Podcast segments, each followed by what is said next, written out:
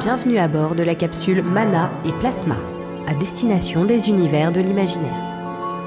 Prenez place. Dans quelques instants, nous voyagerons au travers des œuvres de l'esprit. Cinéma, littérature, science-fiction, fantasy, horreur, fantastique, musique, jeux vidéo. N'ayez crainte. L'équipage est là pour vous servir de guide.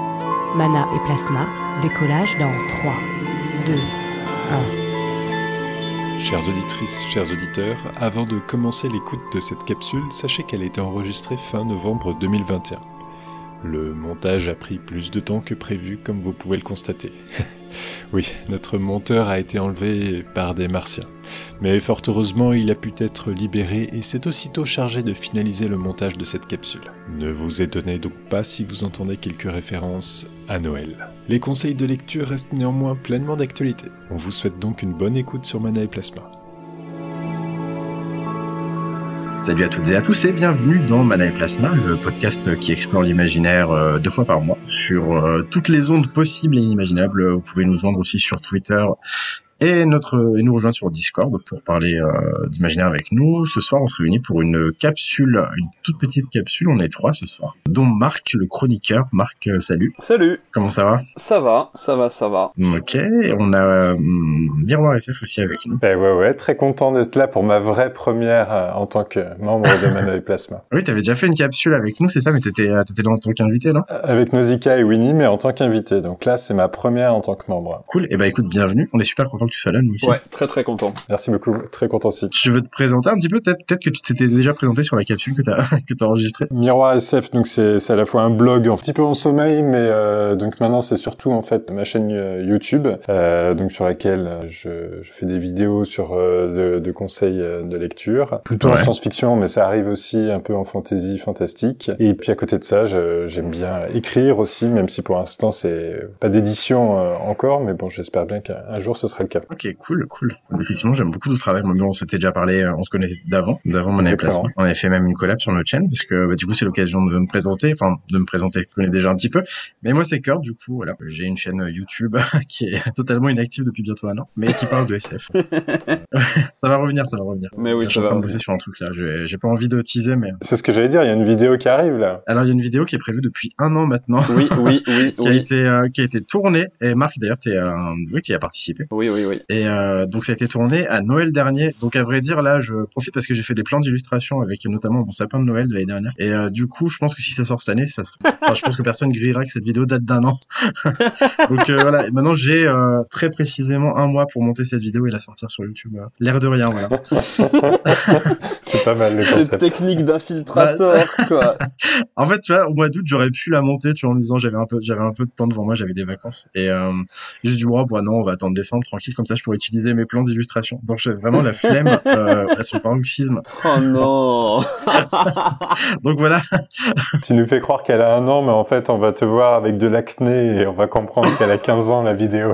Tout à fait, absolument. sans sans aucune euh, once de barbe. Non, mais je dis ça, mais en plus, je suis tout à fait capable, euh, voilà, dans la mesure où j'ai en ce moment, c'est vraiment très la flemme euh, de la sortir même l'année de l'année- prochaine, en fait, donc en, en- à Noël 2023. Euh, non, 2022, j'avance un peu là. Bon, enfin bref, du coup, assez parlé de ma chaîne.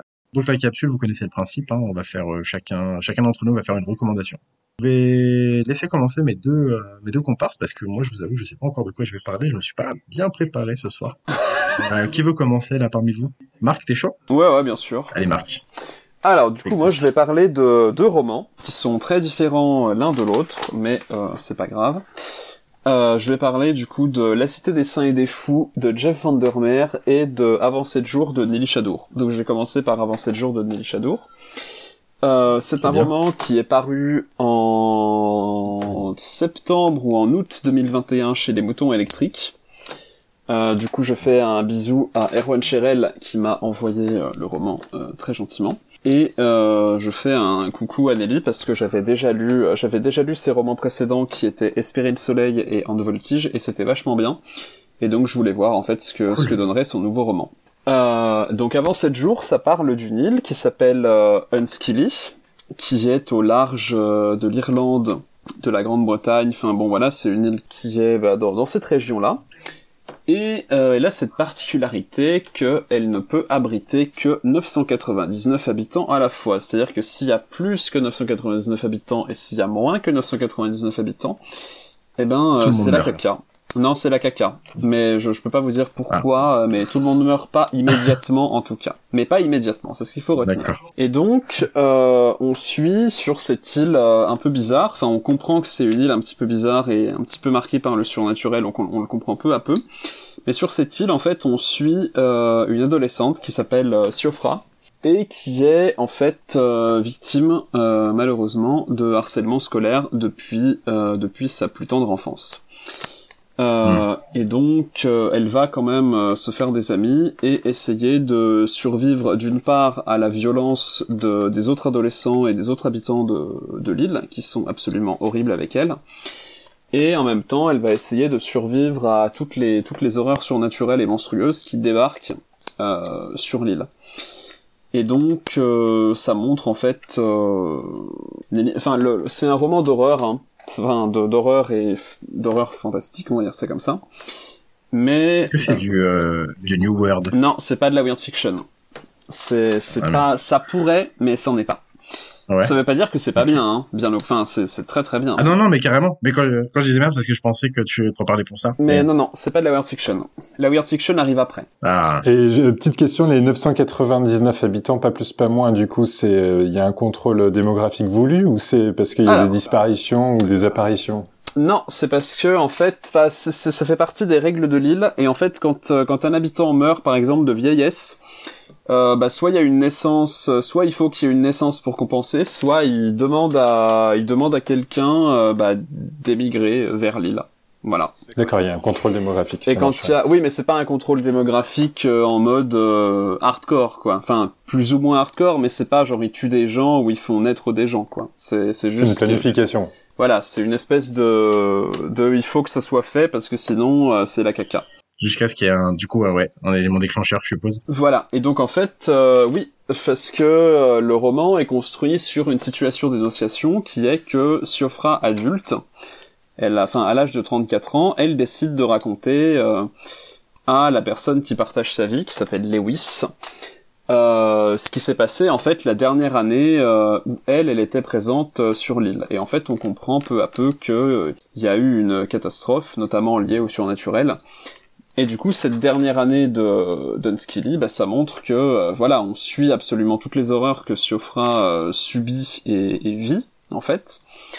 Et donc, euh, bah, moi, en tant que prof de français fraîchement recruté, j'ai abordé la question du harcèlement scolaire grâce à ce roman, avec une classe de c'est sixième et une classe de cinquième. Donc, merci beaucoup Nelly d'avoir écrit ce roman, parce que du coup, ça me permet de, de faire ça.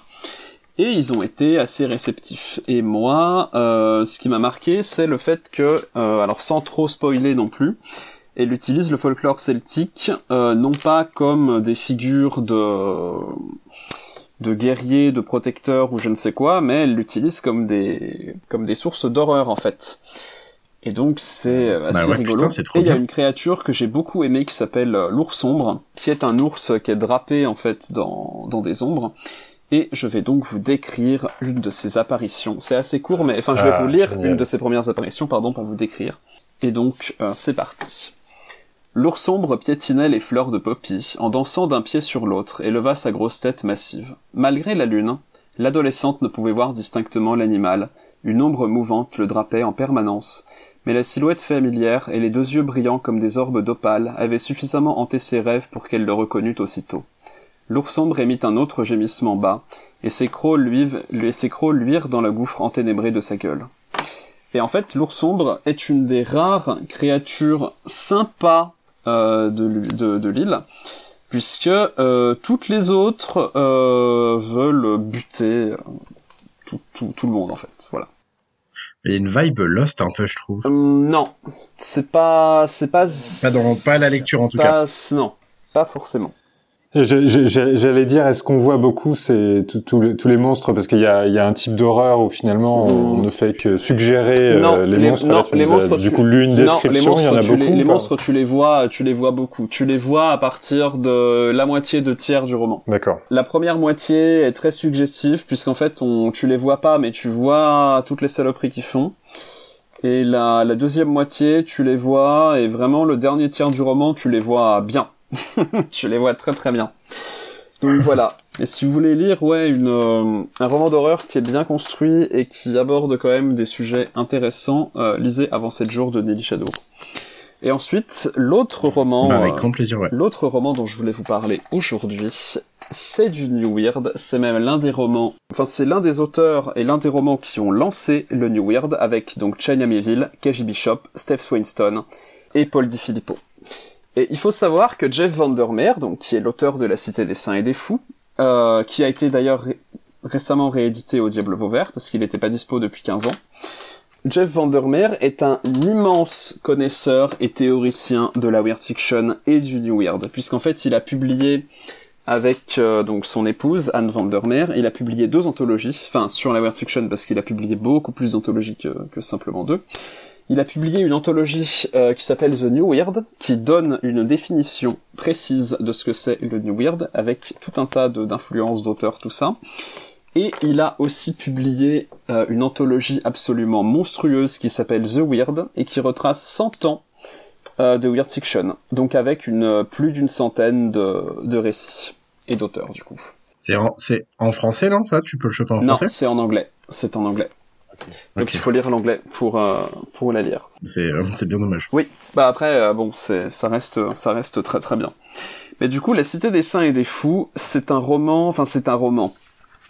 Le, la notion de roman est très, bon, est très relative quand on, quand on s'intéresse à La Cité des Saints et des Fous pour une raison très simple, c'est qu'en fait, c'est un roman qui est, enfin c'est un objet livre qui est constitué de quatre novellas et d'annexes. Sauf que, petite subtilité, la quatrième novella, qui s'appelle L'étrange cas de X, présente euh, un mec qui est interné dans un, dans un hôpital, qui s'appelle Jeff Vandermeer, donc tient comme l'auteur, et justement, euh, Mhm. c'est l'auteur qui s'est euh, mis en scène, enfermé dans sa propre création, tout simplement parce que l'auteur, enfin le Jeff Vandermeer de la nouvelle, sait qu'il a créé ce monde-là, euh, et donc il n'y croit pas. Et les annexes euh, du roman sont en fait tous les papiers euh, que Vandermeer euh, a en sa possession. Donc il y a des nouvelles, il y a des essais, euh, il y a tout un tas de choses qui nous en apprennent plus sur le monde de la Cité des Saints et des Fous.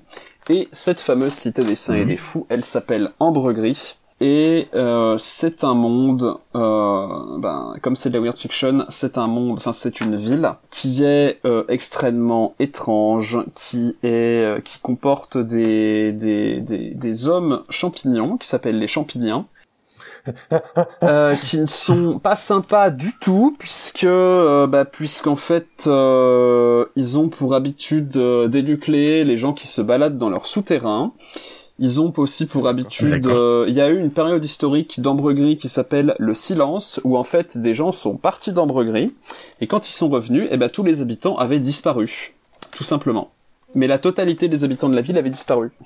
Et donc ça a créé un traumatisme collectif parce que ben on connaît très bien les coupables, hein, c'est les champignons, mais personne ne peut rien faire euh, pour les détruire. Et, euh, et voilà, il y a un carnaval du qui est une fête du calmar d'eau douce aussi à, à Ambre-Gris. Et pendant cette fête, il y a Ouais. des déchaînements de violence absolument incroyables. Et, euh, et donc voilà, ça vous donne un petit peu une idée de ce que c'est Ambre-Gris.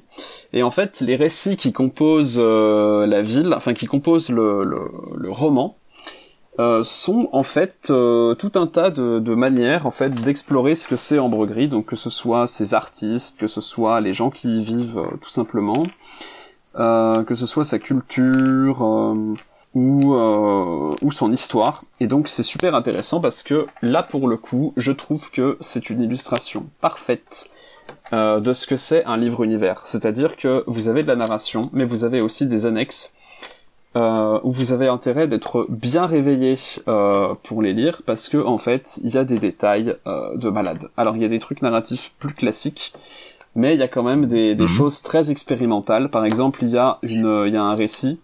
Enfin, à un moment, euh, vous avez un essai sur les sur les calmars royaux. Et euh, à la fin de cet essai, il y a une bibliographie. Et ben dans cette bibliographie, il y a un récit. Et donc, euh, il faut lire incroyable. la bibliographie de manière très attentive parce que justement, pour, enfin pour pouvoir suivre le récit. Il y a euh, une- c'est fou parce que euh, C'est super dangereux comme pari parce que, enfin moi là je parle pour moi typiquement, genre les annexes, la bibliographie et tout, c'est le genre de truc que que je zappe. J'allais dire la même Euh, chose. la Bah lecture là, là en bouquin, fait, en fait. si tu le zappes, tu zappes 300 pages si tu zappes les annexes. Le bouquin fait 600 pages et si tu c'est incroyable. et, et c'est ça, c'est-à-dire que euh, Vandermeer joue avec ça. Il sait que son lecteur va s'en battre les couilles hein, de, de lire une euh, de lire une bibliographie, de lire des notes de bas de page. T'arrives à prendre plaisir à les lire ou pas? Alors moi oui, mais c'est parce que moi je suis un, un immense fan de ce genre de truc. Enfin non mais enfin au sens où j'adore Marc lit chaque annexe, tous les bas de page, tout. non mais au sens où j'adore la weird fiction et j'adore la littérature expérimentale. Là Vandermeer avec ce bouquin, il fait les deux. Donc ça veut dire qu'en fait, je savais exactement à quoi m'attendre et je savais exactement où est-ce que Mhm. j'allais devoir fouiller et comment est-ce que j'allais fouiller, tu vois. Mais c'est Parce que sûr... oui, quand t'as quand t'as lu, euh, quand t'as lu, excuse-moi, je te coupe à chaque non fois. non, suis t'inquiète justement, c'est moi ça me fait plaisir. Euh, quand t'as lu, euh, quand tu t'as entamé le, le bouquin, du coup, tu savais à quoi t'attendre. Moi, tu savais qu'il fallait que t'ailles jusqu'aux annexes Oui. pour avoir la, oui, la oui, totalité oui, du récit. Oui, clairement, je le savais et c'est surtout C'est précisé quelque part dans l'œuvre ou euh, au niveau de la com peut-être? Euh, Non, alors c'est alors au niveau de la com, euh, c'est un bouquin qui est connu pour être euh, comme ça. Parce qu'en fait, justement, c'est un bouquin qui est connu pour être très clivant et qui peut tout à fait perdre son public. Il a eu énormément de succès aux États-Unis, mais c'est pour moi, c'est quelque chose de vraiment incroyable parce que en fait, justement, c'est un bouquin de littérature expérimentale. Donc, euh, Mhm. normalement, enfin, le fait que ça ait autant de succès, c'est absolument incroyable. Mais GG et Ouais. tant mieux parce que comme ça, il a pu en écrire d'autres. Euh, et en France, il avait déjà été publié dans la collection Interstice de Kalman Levy, donc qui est une euh, collection qui, qui doit, enfin, qui a disparu aujourd'hui. Mais c'était une collection justement qui Mhm. visait à publier des trucs qui étaient entre la littérature générale et la SF. Enfin, et les littératures de l'imaginaire. Et donc, euh, Mhm. ils avaient, euh, c'est eux qui avaient fait la première édition de, de, de La Cité des Saints et des Fous. Et ça datait, je- ça date, je crois, de 2006. Et en fait, euh, alors moi j'étais pas là pour le voir, hein, puisqu'en 2006 moi j'avais 8 ans, mais on m'a raconté que euh, qu'en fait le bouquin a, a eu un succès critique euh, plutôt bien, mais en fait il, il a Ouais. loupé son public. Il a vraiment loupé son public parce que le public français n'était pas euh, n'était pas prêt en fait pour ça. Et de manière générale, Bah, c'est marrant, c'est euh, ouais, c'est un peu sa malédiction, Vandermeer, non? Non, Parce que euh, la trilogie du Rempart Sud, par Ah, exemple, alors, dont la- le le premier tome a été adapté, tu le vois. Rempart Sud c'est beaucoup plus Euh, accessible. Ouais, alors peut-être que c'est plus accessible. Beaucoup euh, plus accessible, ouais. C'est plus accessible, mais tu vois, le, le film, par exemple, je pense que et s'il a pas marché aux États-Unis et qu'il arrivait directement sur Netflix chez nous, c'est que le, je pense qu'il y a une grosse partie du public américain qui a pas du tout capté le film. Je sais Et on peut pas leur en vouloir parce que même moi, euh, au premier visionnage, je comprenais absolument pas ce que je regardais en fait. Euh, Annihilation, parce qu'on parle d'Annihilation Oui, là, oui. d'Alex Garland. Euh, premier visionnage et seul visionnage d'ailleurs j'ai très envie de le remater mais euh, j'ai pas encore eu l'occasion euh, écoute la fin moi elle m'a laissé juste euh, Ouais, je, je l'ai pas vu moi. je, dans un état d'hébétude total Je en l'ai fait, pas parce vu, que mais- je comprenais pas ce que j'avais regardé. Mais ouais, Vandermeer C'est compliqué hein, en France. Enfin, là, le, si tu veux, le Diablo Vauvert là, le réédite parce qu'en fait, euh, c'est eux qui Mhm. rééditent maintenant. euh, Enfin, c'est eux qui le publient maintenant. L'an der- enfin, l'an dernier, oui, ils ont publié euh, Born de Vandermeer, qui est un bouquin absolument magnifique. Ouais. Euh, je crois que j'en ai peut-être parlé en capsule parce que je me rappelle avoir dit des trucs sur Born. Euh, donc je vais pas en parler là, mais Born c'est un bouquin magnifique et donc euh, ils se sont dit bah Born a plus ou moins bien marché, donc euh, on va retenter la Cité des Saints et des Fous. Et donc ils l'ont réédité en octobre 2021, donc alors que le bouquin n'était plus dispo depuis 15 ans. Et, euh, Mhm. et en fait ils espèrent que cette fois il va rencontrer son public français. En tout cas il m'a rencontré moi. Bah, j'espère aussi, ouais. Et vu qu'il m'a rencontré... Est-ce que tu pourrais nous dire dans, dans quel cadre temporel ça se passe, s'il y en a un de précis, parce que c'est pas toujours le cas Alors, dans ce type de C'est littérature. euh, c'est un cadre qui est plus ou moins industriel. Voilà. Et du coup, euh, alors, mais ça mélange, enfin comme c'est de la weird fiction, ça mélange éléments merveilleux, éléments euh, plus ou moins scientifiques et éléments horrifiques. Et donc je vais vous lire un passage euh, qui parle justement euh, de trucs horrifiques. c'est parti, j'essaie de me concentrer. On est tout. Vas-y. Les bras verts du garçon, flous et, indistincts, flous et indistincts, semblaient une nature représentée par des points de peinture représentés sur une toile.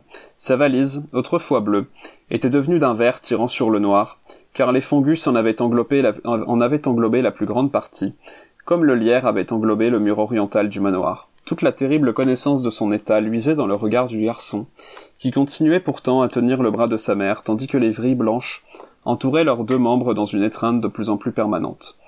L'horloge, brisée gémit et soda minuit. Les coups résonnèrent, vibrèrent dans la pièce, dans les milliers de bocaux d'animaux en conserve.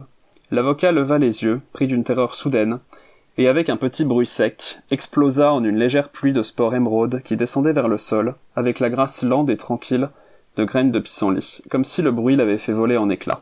Et donc ça, vous voyez, c'est un exemple de ce que font les, champignons, donc les hommes champignons euh, d'ambre gris. C'est-à-dire que euh, ils contaminent des gens et, et, ces gens restent conscients, c'est-à-dire que jusqu'à ce qu'ils meurent, ils sont tout à fait conscients de ce qui leur arrive et, euh, et ils ne Mm. peuvent absolument euh, rien faire. Voilà, donc c'est C'est il terrifiant. y a des fait. passages qui sont absolument horribles.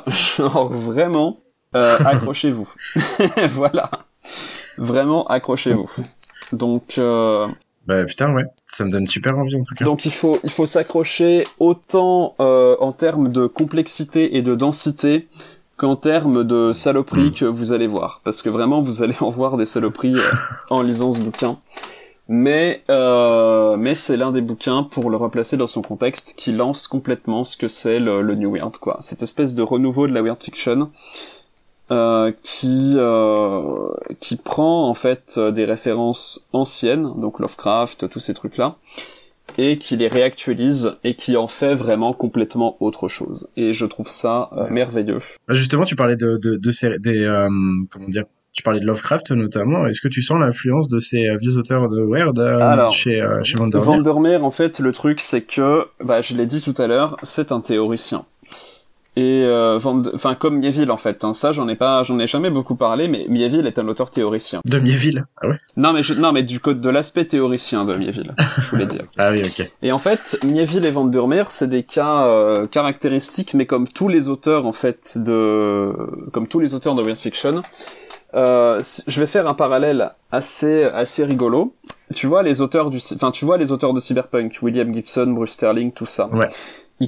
Ouais, ouais. ils connaissaient exactement toute la SF qui, a- qui avait été faite avant eux, celle de l'âge d'or et, euh, et la New Wave. Les auteurs de Ouais. fiction, enfin surtout Jeff Vandermeer et Chania Mieville, c'est ça aussi, c'est-à-dire que ils connaissent absolument, enfin surtout Vandermeer en fait, ils connaissent absolument tout et ils sont capables en fait de, de faire des références de, de, de tout ça. Enfin ils sont ils sont capables de faire tout un tas de trucs parce que justement ils ont une connaissance historique très très très très très profonde. Et typiquement euh, De, euh, de la Weird. ouais de la weird fiction, mais de la science-fiction et de la fantasy dans son ensemble. Hein. Du, du coup, t'avais, t'avais déjà évoqué la définition de, de la Weird ou pas ici euh, chez nous? Euh, chez non. Et je ne vais pas le faire euh, aujourd'hui parce que c'est une définition. Enfin, il y a un, il y a beaucoup de définitions. Je vais peut-être t'entraîner du coup là- là- là-dessus alors que tu veux pas, mais Ouais. euh, le, le, le- je crois que c'est euh, aux Utopiales où on parlait de, ou sur le Discord, je sais plus, Ouais. on parlait de, Oui. de du post-exotisme qui pour le coup Ah. lui date du début des années 90 et tu, je me souviens que toi tu estimais que c'était un sous-genre. non, j'ai pas dit de que New World. non, j'ai pas dit que c'était un sous-genre de weird fiction. J'ai dit que ça peut être rattaché. C'est-à-dire que Ah, tu peux, euh, tu peux rattacher. euh, j'ai oublié son nom. euh, ah, le post-exotisme. J'ai Antoine Volodine. Antoine Volodine, voilà. Tu peux, je pense que certains de ces bouquins, dans les images qui mobilisent et tout, enfin, dans, et tout ça, tu peux raccrocher certains trucs à la weird fiction. J'ai pas dit que, j'ai pas dit que la- la- la- le post-exotisme était un sous-genre de la weird fiction. J'ai pas du tout dit ça. Mais tu peux, tu peux faire des liens de la même façon que tu peux faire des liens entre science-fiction et fantasy, de la même façon que tu peux faire des liens entre cyberpunk et, euh, et tout un tas d'autres trucs. Tu peux faire des liens. Mais alors, pour quelqu'un comme moi, qui t'entend euh, passivement parler de, de Weird depuis, euh, Oui. depuis qu'on se connaît quasiment, maintenant, euh, je, la, le, le Weird, en fait, je t'avoue, que pour moi, c'est un, c'est un, c'est une notion qui est assez, euh, assez floue. Alors. Euh, peut-être tu me diras si je me trompe ou Ouais, pas, mais est-ce qu'on peut, euh, on, on peut dire que la Weird commence avec les écrits de Lovecraft, par exemple, Non. et de, euh, et de ses, con- et de ses compères de l'époque. euh, Enfin, je pense à, à Ward et à, à Clark, Alors, Clark Ashton, là- Ashton alors, Smith, pardon, excuse-moi. Pepe Lovecraft et euh, Pepe Smith, euh, c'est des immenses auteurs de weird fiction, genre vraiment. Enfin moi je dis ça parce que j'adore ce qu'ils font. Et ma thèse de toute façon euh, part de Lovecraft. mais elle part de Lovecraft Ouais. parce que c'est commode de partir de Lovecraft. Mais si tu vois qui c'est euh, Lord Dunsany, Algernon Blackwood Bah oui, Lovecraft c'était clairement Voilà. influencé par et euh, Alfred Kubin euh, en Allemagne, c'est les auteurs de fiction qui Mhm. sont qui sont plutôt antérieurs à Lovecraft. Donc non non, ça commence pas avec Lovecraft. D'accord, ok. Mais Lovecraft fixe entre guillemets certains trucs de la même façon qu'à la même époque, mais dans mais sur un autre continent, Kafka fixe d'autres trucs. Moi, ma, ma thèse va partir de Kafka et de Lovecraft et elle va arriver à aujourd'hui. C'est ça le, le truc. Donc le weird en fait c'est ce qui euh, c'est ce qui découle un peu, c'est ce qui suit le gothique, euh, l'horreur gothique euh, C'est ce qui suit euh, de Poe par exemple, chronolo- de, chronologiquement. de Shelley. chronologiquement, oui, mais pas. Il n'y a pas de, fin de la même façon que euh, euh, que le, le réalisme euh, succède au romantisme, mais c'est hyper schématique.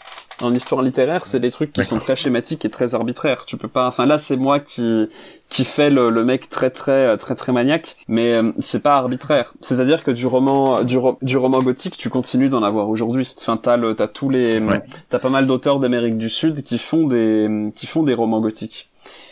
Donc euh, donc non non, c'est un après bon là c'est moi qui chipote beaucoup. Non non mais c'est juste euh, justement c'est pour savoir en fait, tu vois. Mais bon, je pense qu'effectivement une émission consacrée au weird, euh, Oui, ça, ça serait euh, ça serait pas de ça serait pas de trop Ouais, je pense. ça va finir par se faire. Mm. Mais la Ouais. weird fiction en fait, pourquoi je ne veux pas faire de définition maintenant? Parce qu'en fait, il y a beaucoup de définitions différentes. Celle, enfin, Vandermeer en donne une, Mieville en donne une, elle se recoupe plus ou moins. Tu peux en trouver d'autres dans d'autres ouvrages. Et en fait, euh, moi, euh, comme je suis plus ou moins d'accord et en même temps pas d'accord avec certains trucs, et surtout, en fait, il faut que je fasse une synthèse. Euh, il faut que je lise beaucoup de choses encore, et donc je ferai une définition plus tard, parce que là, tout de suite, maintenant, euh, je peux pas. Je considère que je n'ai pas encore assez de connaissances pour le faire. Ben, vas-y mec, ça marche. en tout cas l'émission sur la weird est actée. Hein. Oui, oui, oui, oui. Mais euh, vraiment, ouais, lisez, euh, lisez la cité, la cité des saints et des fous et lisez euh, Avant sept jours, parce que c'est des romans qui sont formidables, chacun à leur manière. Il y en a un, je veux qu'il trouve son public français, genre vraiment. Et il y en a un, je veux que, je veux qu'en fait on reconnaisse le le, le travail de, de son autrice. Voilà. C'est entendu. Désolé, c'était très Ben, très merci long. Marc pour tes. euh, Non, non, mais Ah non non c'était euh, c'était passionnant. Ouais, j'ai passé un super moment et euh, j'ai super envie de de- d'acheter des bouquins. Je... je vais peut-être pas faire ça maintenant parce qu'il y a les courses de Noël. Mais en tout cas, ouais, je mets de côté, je note. Ok. Je note. Ok, ok. Euh, bah du coup, on va passer, euh, on va passer à Miroir SF. À Oui. ta reco, Miroir SF, ou à ton coup de gueule, ou à, je sais pas ce que tu voulais nous proposer ce soir. Une, euh, une recommandation. Alors, euh, moi, je vais partir dans une toute autre direction puisque je vais parler de d'Omal de Laurent Ah, trop Genefort. Bien. Euh, donc, euh, donc euh, Laurent Genefort, bon, je pense que à peu, à peu près tout le monde le connaît, mais bon, je, je me suis dit que j'allais quand même faire dire quelques mots Oui. euh, sur lui puisqu'il fait partie des poids lourds de la science-fiction euh, en France. Française, ouais. Pour vous donner quelques, je, je vais pas retracer sa vie hein, parce que je, c'est un peu long.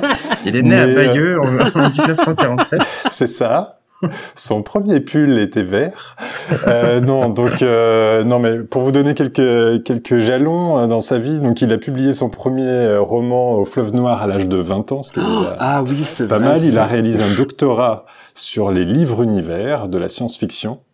Aujourd'hui, donc, il a 53 ans, donc 33 ans euh, de carrière d'écrivain. Il a publié à peu près une soixantaine de bouquins, essentiellement de science-fiction, mais aussi un peu euh, de fantasy. Et quand même, je dirais, enfin, pe- peut-être que Marc, euh, enfin, je sais pas si quelle quantité de, de Laurent Genefort vous avez lu tous les deux, mais Pas euh, beaucoup. moi, j'ai de, de D'accord, de, de ce que de ce que j'entrevois en tout cas de, de l'auteur, parce que moi j'ai lu j'ai dû lire quatre bouquins de lui, donc sur 60 c'est c'est c'est pas une, une grande partie, mais bon ça, ça il me semble que c'est quand même essentiellement du, du space opéra et du planète opéra. Et euh, alors Jeune Jeunefort a reçu quand même pas mal de prix, Oui. puisque euh, il a reçu le prix le Grand Prix de l'imaginaire, le prix Ronnie Aîné, le prix du lundi, le prix Julia Verlanger et le prix Bob Moran. Euh, c'est pas mal. Il a euh, dernièrement de 2016 à 2019, il a participé au podcast Procrastination. J'imagine que Ah ouais? Beaucoup des auditeurs euh, doivent le et connaître ce podcast. Il l'a quitté en 2019 pour laisser la place à Estelle Faye. Et puis actuellement, mais c'est drôle, on en parlait sur le Discord aujourd'hui, il fait partie des membres de la Red Team. Euh, je ne rentrerai pas dans le débat de est-ce que c'est bien ou pas, mais en tout cas, il fait partie des quelques guest stars de, de la Red Team de, de l'armée française. Euh, et donc aujourd'hui, je voulais vous parler d'Omal. Alors Omal, il faut avoir en tête que donc c'est à la fois euh, le nom euh, du premier tome du cycle et le nom de, du cycle. Euh, c'est par ailleurs le nom euh, de la planète euh, dont on parle. Et ça se rattache, tout cet univers, le cycle de Mal, se rattache à la panstructure, qui est un, un univers que Laurent Genefort a, a, créé et dans lequel il rattache je ne pourrais pas dire quelle est la proportion de ces romans qui est rattachée à la panstructure, mais c'est une grosse partie. D'ailleurs, je connaissais même pas le terme de panstructure. C'est en faisant quelques recherches sur Internet que j'ai trouvé, puisqu'en général, on, parle plutôt des portes de Vank, qui sont justement à l'intérieur de la panstructure et qui font, j'ai l'impression, l'élément marquant euh, de la panstructure. Donc, euh, les, portes de Vank, c'est des grands portails euh, qui font un kilomètre et demi de diamètre qui, qui permettent, euh, c'est un peu des raccourcis euh, dans, dans l'univers, et donc en fait, euh, dans, dans l'univers de la, pan, de la panstructure, on n'a pas, les vaisseaux spatiaux permettent pas de, de passer d'un point à l'autre de l'univers à toute vitesse.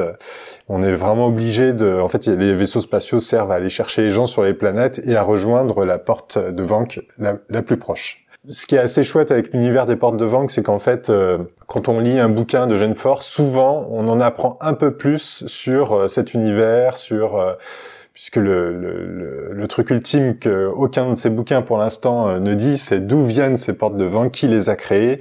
Et donc voilà, petit à petit, il y a, toutes des pistes qui, qui sont développées, qui l'enrichissent au fur et à mesure, sachant que euh, faut pas hésiter à lire un bouquin, enfin piocher ici ou là. il y a voilà, on n'est pas obligé d'avoir lu les 60 bouquins de Roger Fort pour de comprendre tout l'univers des portes de vente dans le tome 44 et demi euh, à la ligne 14, tu vois bien qu'il donne cette information.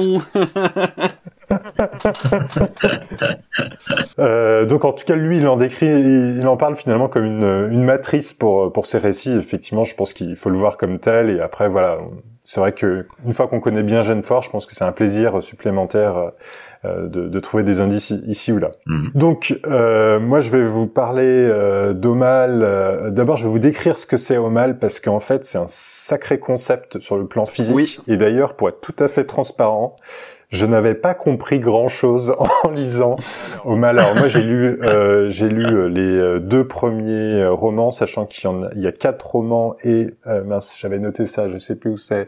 il y a aussi des, des, nouvelles. Voilà, il y a quatre, quatre romans et neuf nouvelles qui ont été écrits de 2000 à 2017.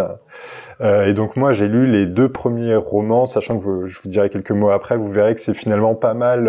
on sent qu'il a le goût de la nouvelle parce qu'à l'intérieur même des romans, c'est un peu sous forme de nouvelle. Mmh. Et donc au mal, qu'est-ce que c'est? C'est pas une planète comme une autre. D'ailleurs, je suis pas sûr qu'on puisse mettre le mot de planète. C'est une, ce qu'on appelle une sphère de Dyson. Je sais pas si vous deux vous savez ce que c'est, mais je vais quand même, en tout cas, au moins pour nos auditeurs, expliquer euh, un peu ce, que c'est. Et moi, je, pour être honnête, je l'ai découvert totalement sur Internet pour faire cette chronique. et donc, euh, et donc d'ailleurs, je vous incite à aller voir sur YouTube. Il y a une, il y a une vidéo d'un physicien qui s'appelle Richard Taillet, euh, qui euh, en, dans, a fait en fait euh, une demi-heure où il explique ce que c'est la sphère de Dyson rattachée à l'univers d'Omal. Il a fait plein de calculs, etc. Il y a, le, il y a Laurent Genefort qui est, qui est dans la salle. Et après, une fois qu'il a fini d'expliquer ça, il interview euh, Laurent Genefort. Et ça m'a permis de me rendre compte à quel point, en fait, il avait euh, Laurent Genefort avait quand même sacrément poussé le truc sur le plan scientifique. Alors, il se décrit lui-même comme un littéraire qui est passionné de science, dit qu'il a été amené à parler des à des scientifiques pour vérifier euh, ce qui tenait ou pas la route dans son dans son récit. Donc vraiment, il insiste sur le fait qu'il est pas scientifique, euh, mais on sent qu'il a un goût un goût de ça. Ouais. Des années avant Interstellar, en fait, genre, parce que Interstellar était vendu sur ça. Et, euh, je sais pas si je sais pas si vous vous souvenez. En fait, il y a alors je sais putain, je sais déjà le réalisateur d'Interstellar. Christopher Nolan. c'est euh, ouais Nolan en fait. Il avait vendu en partie son film sur le fait que son trou noir en fait avait été euh, avait été conçu euh, en collaboration avec des avec des scientifiques ah ouais. et notamment des physiciens. C'est scientifique donc c'est un bon film finalement. Ah. j'irai pas jusque là mais tu vois mais en fait bon c'est un truc qui est ah, on l'a fait avant je ferais ça aussi. Je le ferai Mais mais mais c'est mais c'est j'ai l'impression que c'est tout un débat et c'est drôle parce que dans la vidéo dont je vous parle, euh, Laurent Genefort en, en, parlait. Lui disait Mhm. que son rapport à la science, euh, ça boostait son imagination parce qu'en fait, il Ah. allait essayer de chercher. Euh, il allait essayer de faire en sorte que ce soit plausible. Alors, il, il, il avouait qu'il écartait certains trucs des fois qui l'embêtaient parce que c'est c'est l'avantage de la Bah, fiction. Bah tu, oui, peux oui, le bien faire. sûr. Mais par contre, il essayait, il disait, euh, voilà, euh, il y a à peu près 100 000 bouquins qui ont été écrits en science-fiction. Euh, quand on écrit un bouquin, on se doit de s'inscrire un peu dans cette historique et d'essayer d'apporter de nouvelles idées. Et du coup, il, il racontait, il parlait d'autres bouquins. Il parlait de, je sais pas si je prononce bien, de Larry Niven. Oui, les, euh, les ingénieurs de l'anomonde. voilà, il dit que c'est l'auteur qui a le plus poussé euh, la sphère de Dyson. Et il insistait, Laurent Genefort, sur le fait qu'il s'était inscrit dans une histoire de ce qui avait déjà été écrit euh, sur les sphères de Dyson et que pour, pour lui, c'était important vraiment euh, d'imaginer, euh, voilà, d'aller plus loin, d'imaginer à nouveau d'autres solutions que ce que d'autres auteurs avaient pensé. Donc c'est pour ça que lui, ça booste son imagination. Et il estimait Mhm. qu'à l'inverse, il y avait d'autres types d'auteurs en science-fiction qui, à l'inverse, voyaient ça comme une contrainte et qui se prenaient la tête pour que ce soit réaliste, mais finalement, ils, ça les aidait pas plus que ça. Qu'est-ce qu'une sphère euh, de Dyson? Rien à voir avec euh, avec les Putain, aspirateurs. j'allais la faire et je me suis dit qu'il fallait rester sérieux. C'est génial. Désolé d'avoir niqué le truc. Non, non, mais bon. non, non, mais c'est je- parfait. Comme ça, il faudra la caser. Euh, donc, qu'est-ce que c'est une sphère de Dyson? Alors, il faut imaginer qu'en fait, c'est une sphère qui est gigantesque, qui est euh, d'origine euh, artificielle, et à l'intérieur euh, de la sphère, au centre, il y a le Soleil. Euh, donc, faut vraiment l'imaginer. euh, c'est pas comme nous euh, où on, on a l'habitude d'imaginer les planètes qui tournent autour d'un Soleil. Là, c'est c'est pas l'inverse, mais presque. Euh, Donc, c'est une sphère qui contient le Soleil. Et donc c'est une sphère qui est, qui est creuse. Elle fait, euh, je, je crois qu'elle fait seulement quelques dizaines de mètres. euh, Enfin, c'est de cet ordre de grandeur euh, euh, d'épaisseur. Elle est constituée d'un matériau qui s'appelle le carbe euh, et qui est justement indestructible. Il faut imaginer que les gens, du coup, ne marchent pas sur la paroi extérieure de la sphère, mais sur la paroi C'est la intérieure. paroi intérieure. Voilà. Mm.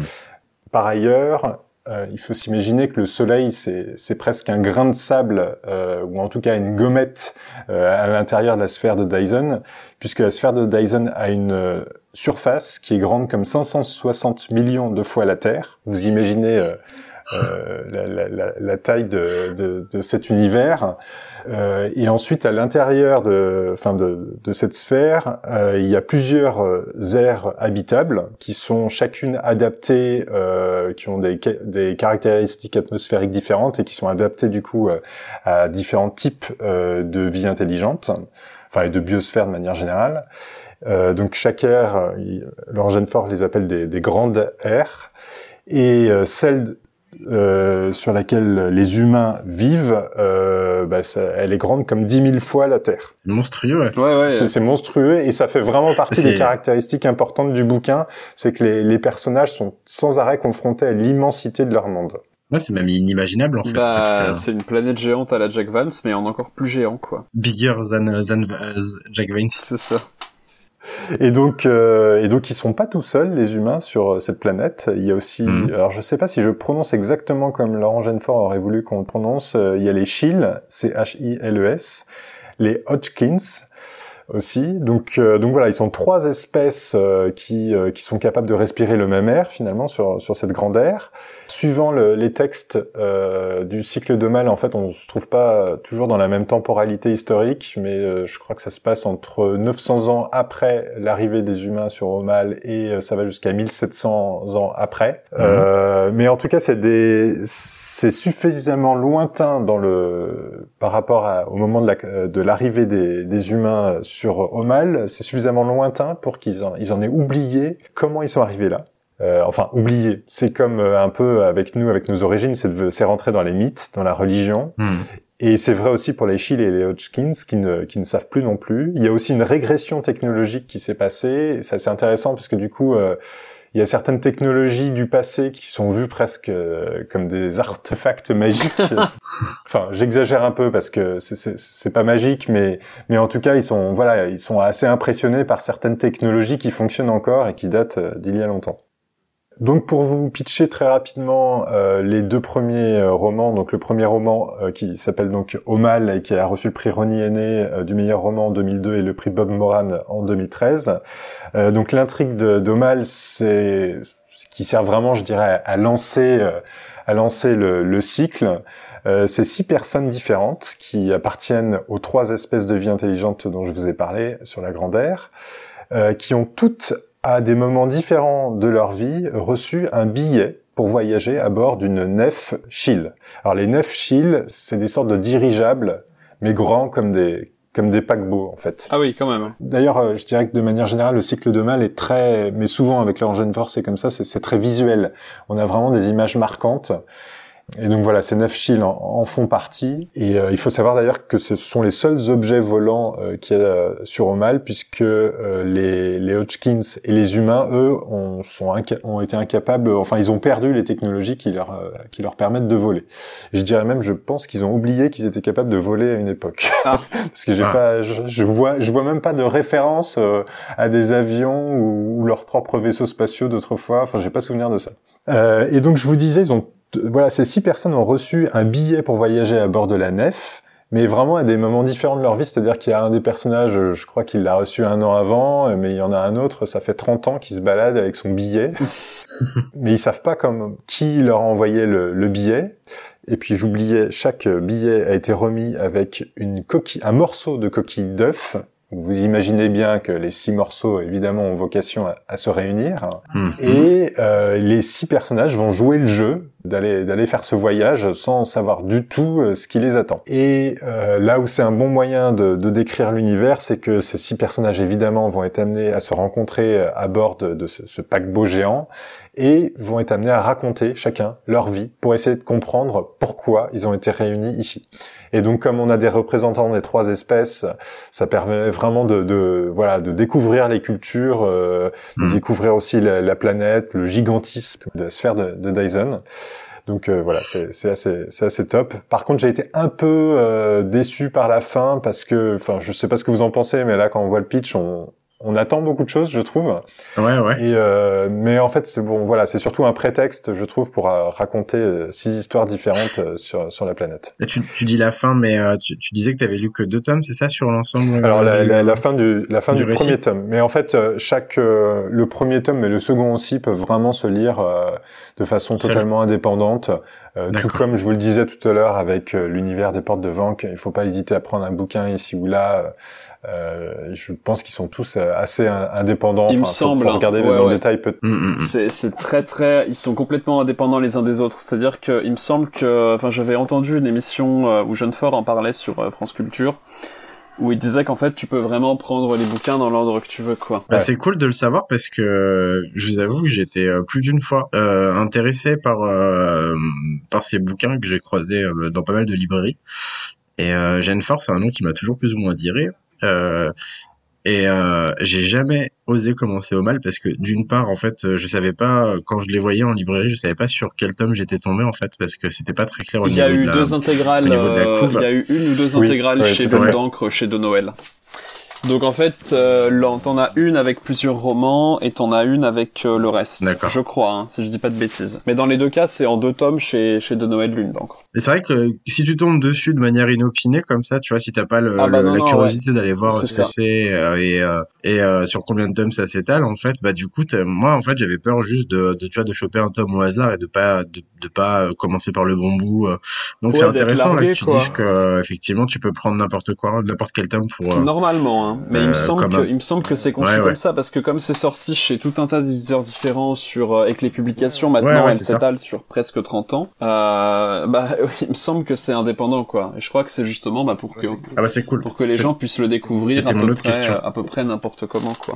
Mais mais c'est vrai que je pense que ça fait du tort à Laurent Genefort euh, finalement d'avoir créé un univers aussi vaste qu'il reprend à chaque fois parce que je pense qu'il y a beaucoup de personnes qui, qui ont le même réflexe que toi. Très rapidement je vous je vous parle peut-être des conquérants de mal mais vraiment euh, rapidement, mais pour vous montrer un peu la diversité des histoires. Donc le roman, il se compose euh, du coup de trois récits à l'intérieur. Euh, donc il y en a un où c'est une délégation des trois espèces euh, qui vont euh, rencontrer euh, une autre espèce euh, qui s'appelle un aesir. et les aesirs, ils descendent une fois, tout, enfin il y en a un qui, qui descend une fois tous les 50 ans pour commercer avec les, les, les trois espèces intelligentes et donc et qui leur donne à chaque fois des technologies assez rares. Donc c'est toujours un moment très important. Voilà, une fois tous les 50 ans. Et c'est ah oui, j'ai oublié de le préciser, les, les aesirs, c'est des on sait assez peu de choses d'eux, si ce n'est que visiblement, ils vivent dans le vide de l'espace. Second récit, on a une équipe de géographes qui traverse Omal et qui se confronte, enfin qui traverse Omal, une petite partie d'Omal, vous l'avez compris, et uniquement la grande air qui est respirable pour, pour les humains, et qui se confronte à un phénomène météorologique assez extrême puisque le soleil disparaît comprennent pas trop pourquoi. Il fait tout d'un coup moins 30 degrés, donc c'est à se demander si s'ils vont réussir à survivre. Ah oui, quand même. Troisième récit. Alors je dis, euh, je les présente de façon assez découpée, mais c'est c'est euh, les chapitres s'entrecoupent euh, dans, dans le roman. Et donc mhm. troisième récit qui est de loin le, le, le, plus le plus fouillé, le plus long dans, dans ce roman. Euh, c'est un groupe de soldats humains qui est constitué pour une mission secrète. Alors, ça se place dans le cadre d'une guerre assez forte avec avec les shields. C'est vrai que je l'ai, pas dit euh, tellement en présentant Omal, mais, euh, mais en fait il y a des périodes d'Omal où euh, les trois espèces sont plutôt en temps de paix, ils vont commercer, etc. Et il y a d'autres moments où les humains notamment et les shields se font pas mal la guerre, sachant que les shields font 2 mètres 40 de haut. Euh, c'est un peu dur pour les humains. Ah. Comme en plus ils ont des technologies plus avancées, je vous disais, voilà. Et donc euh, dans le troisième récit, voilà, il y a un groupe de soldats humains qui est constitué euh, pour aller chercher une ancienne arme Shield que même les Shield eux-mêmes ne savent plus fabriquer aujourd'hui. Et pour aller chercher cette arme qui est cachée, euh, eh bien ils sont obligés de faire un voyage sur des dizaines de milliers de kilomètres à travers la, la grande Ah oui, quand même. quand je vous parlais d'espace assez vaste, voilà. Donc, donc voilà, moi en tout cas, je, je vous recommande en tout cas ce cycle pour le côté euh, pour le côté le, côté univers foisonnant, toutes les idées qui sont développées. Faut faut pas par contre euh, faut l'avoir en tête, il y a quand même des lenteurs, euh, il y a un côté assez contemplatif. Mmh. Euh, ça fait pas partie des bouquins de Genfort où il y a beaucoup de suspense et d'action parce qu'il y en a pour le mmh. coup chez Genfort où c'est c'est le cas mais en tout cas ces deux ces deux romans c'est c'est pas le cas. moi je trouve que voilà, c'est plus la richesse de l'univers, l'interaction entre les espèces, des des, scènes et des paysages qui, qui marquent aussi. Euh, j'en citerai quatre. Euh, l'envol d'un aésir, donc euh, je vous disais cette espèce qui vit dans le vide de l'espace. On a aussi le droit à une locomotive qui à un moment donné est amenée à traverser un lac gelé. On a une attaque en plein air d'une nef Chill, c'est paquebot volant dont je vous parlais tout à l'heure. Et puis la rencontre de soldats, donc qui se, de soldats qui se font passer pour des moines depuis des dizaines d'années. Voilà, je n'en dirai pas plus. En tout cas, pour tous les fans de, je vous parlais de la thèse de Genfort de, des livres univers, pour les fans de livres univers, Omal est à, à découvrir. Ah, c'est super chouette, ouais, ouais, ouais, ouais, Du coup, je vais peut-être me laisser tenter. Et moi, je voulais revenir sur, du coup, l'œuvre de Laurent Genefort, puisque Laurent Genefort va sortir un nouveau roman en 2022 qui s'appelle Les temps ultramodernes et euh, ça va sortir chez Alba Michel Imaginaire et euh, ça va être un roman euh, steampunk euh, avec euh, Marie Curie dedans. Voilà. Ah, trop bien. Il frappe fort Albin Albin Michel Imaginaire en ce bah, moment. Ouais. Bah c'est un super éditeur. Enfin voilà. Pour moi je dis pas ça parce qu'il m'envoie toutes leurs sorties. Hein. C'est pas seulement pour. T'as dit c'est du steampunk? Ouais, c'est du steampunk. Enfin c'est du steampunk au sens où ça va reprendre beaucoup de cara du steampunk. Après, est-ce que ça va vraiment en être? C'est une bonne question parce que ça va être du steampunk euh, qui va détourner certains trucs. Enfin, je l'ai pas encore lu, hein, parce que ça sort euh, dans un ou deux mois, mais euh, je, je, sais que ça va détourner certaines caractéristiques du steampunk, puisque en gros, bon, l'un des l'un des grands topoi euh, du steampunk, c'est, euh, enfin, ça peut être la découverte, tu sais, d'une substance ou d'une matière plus ou mmh. moins surnaturelle, qui va servir de source d'énergie, qui sert de source d'énergie, blabla, qui permet de d'avancer la technologie à un niveau extrêmement élevé. Et là, en fait, justement, il me semble que Jeune Fort décrit euh, l'apparition d'une d'une matière comme ça. Et donc en fait, euh, mhm. les gens l'utilisent pour faire tout et n'importe quoi et ils en deviennent hyper dépendants. Et d'un seul coup, et eh ben paf, ils se rendent compte que le délire a une euh, a une durée de vie limitée. Et donc en fait, toute leur tech fonctionne plus. Voilà. et donc ils sont dans la merde. Ouais. c'est un peu le pétrole, ça. Ouais, bah, mais justement, Ouais, voilà, c'est ça. C'est un steampunk. Enfin, ça va être du steampunk. Je pense qu'il va être très très conscient de tout un tas de problématiques environnementales. Et donc, euh, ça va être euh, vachement cool. Et moi, j'ai vachement hâte de que ça sorte parce que moi, j'ai pour pour être très honnête, euh, j'aime, enfin, j'ai très envie de lire Jean Rogenfort, mais je ne l'ai toujours pas lu. Et du coup, bah là, je pourrais le lire. Et donc, ça va être cool. Marc admet qu'il a pas lu un auteur, c'est assez incroyable. Vous êtes en train d'assister à un truc. euh, Pour la blague, Marc, je me, je me suis dit, euh, en préparant cette capsule, je me suis dit, à tous les coups, Marc a lu déjà 20 bouquins de Laurent non, Jeunefort. parce que pour tout la, pour, la, pour la simple et bonne raison que je suis pas très très space opéra. Donc euh, les bouquins de Jeunefort Hmm. sont intéressants au sens où ça, enfin c'est un peu plus, enfin il y a des trucs euh, qui ont l'air intéressants. Typiquement Omal m'intéresse beaucoup, mais euh, les space opéra, je, je, je suis jamais très très chaud pour en lire quoi. À part euh, Pépé Vance et, euh, et Mamie Le Guin, euh, c'est c'est très euh, c'est très difficile pour moi. Ou les trucs très modernes. P.P. Vance. lis, lis Point chaud de Laurent Jeunefort, qui est assez... Ouais. euh, Je sais, ouais. Non, non, mais il y a, je, je sais quoi lire. Hein. euh, y a- y a- je sais précisément quel bouquin m'intéresse. Mais, euh, enfin, il y a un truc de Sève là. Euh, euh, J'ai oublié le titre, mais c'est- il y a Sève dans le titre. Je, ça, ça m'intéresse, tu vois, chez Jeunefort. Mais j'ai juste pas encore eu le temps, quoi. J'ai juste pas encore commencé parce que bah j'ai beaucoup trop de choses à lire. Mais euh, là, le, celui qui va sortir chez Albin Michel, donc les temps ultramodernes, là, je le lirai. C'est clair et net. Mais je pense que c'est la première fois qu'il fait du steampunk. C- Ça a l'air, hein. Ça a l'air, ouais. Ça a l'air. Mais je, je pense que ça va être du steampunk qui va être euh, très conscient de certaines limites du genre et très très conscient de, enfin, de pas mal de trucs en fait. Je pense que ça va être vraiment intéressant. Voilà, voilà. Ouais, c'est chouette. Bah super. Et du coup, Kurt, tu voulais, euh, tu voulais nous parler de quoi, Kurt, du coup? Euh, je vous avoue que j'ai un peu de mal à passer après vous parce que entre toi et euh, ton bouquin d'Elie Chadour et celui de Vandermeer, euh, qui posent des jalons dans chacun dans leur genre et le bouquin euh, du coup de Miroir SF, euh, pareil qui est très techno, euh, très pointu. Euh, je vous avoue que j'ai un peu peur de parler de ce que j'ai lu là récemment qui m'a beaucoup plu parce que Mais non, mais il euh, faut. Vas-y, de tout ça. vas-y. Vas-y, Kurt. non mais attendez, vous allez vous allez tomber d'extrêmement haut parce que bon, en fait, je vous avoue, euh, depuis quelques temps, j'ai pas mal de euh, comment dire, je galère pas mal à lire en fait. Mais ça, c'est un truc dont j'avais déjà parlé sur Twitter. Oui. Euh, C'est un peu compliqué de trouver du temps et quand j'ai du temps, c'est euh, un peu compliqué de de pas de pas piquer du nez et de m'endormir en fait sur un bouquin. Donc euh, il faut bon, pour être tout à fait honnête, ça fait très longtemps que j'ai pas lu de bouquin entier. J'ai entamé pas mal de trucs récemment, euh, j'en ai laissé tomber pas mal aussi. Euh, mais là, récemment, il y a un bouquin qui m'a pas mal tenu et que je suis en train de, de finir là. Du coup, c'est une trilogie en fait.